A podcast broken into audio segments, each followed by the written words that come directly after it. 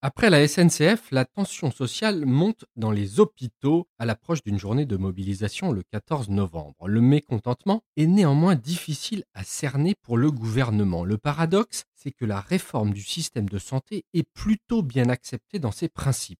Il s'agit de réorganiser la médecine de ville, faire en sorte qu'elle travaille plus en lien avec les établissements territoire par territoire. On retrouve aussi une certaine convergence de vues sur les urgences. Il faut trouver des réponses en amont pour que les patients s'y rendent moins souvent et en aval avec plus de lits disponibles dans les autres services. Mais en attendant, quid du court terme? Les difficultés des hôpitaux à recruter des soignants et à éviter les départs vers le privé sont de plus en plus visibles. Elles doivent trouver des réponses rapides, car sinon c'est la transformation de long terme qui sera mise en danger. L'exemple des nouveaux équipements de radiologie sous-utilisés faute de manipulateurs radio est éloquent. Le contrat tacite qui prévalait jusque-là et qui faisait que des professionnels de santé acceptaient de rester à l'hôpital public quitte à être moins payés ne tient plus qu'à un fil. On le voit avec les comportements de mercenaires de plus en plus fréquents des médecins intérimaires. Il manque donc un plan ambitieux pour redonner de l'attractivité à l'hôpital, un plan qui passerait par une double réponse. Financière bien sûr, à condition d'avoir une politique plus forte d'individualisation des rémunérations. Le gouvernement avance sur ce sujet avec par exemple les infirmières de pratique avancée, mais il le fait à trop petits pas. En Île-de-France, l'Agence régionale de santé commence à accélérer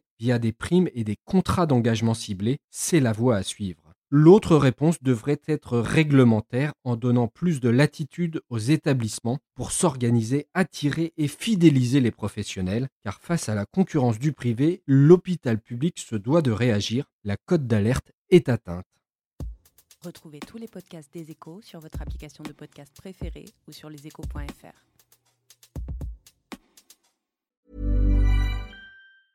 Mom deserves the best, and there's no better place to shop for Mother's Day than Whole Foods Market. They're your destination for unbeatable savings, from premium gifts to show-stopping flowers and irresistible desserts. Start by saving 33% with Prime on all body care and candles. Then get a 15-stem bunch of tulips for just $9.99 each with Prime. Round out Mom's menu with festive rosé, irresistible berry chantilly cake, and more special treats. Come celebrate Mother's Day at Whole Foods Market.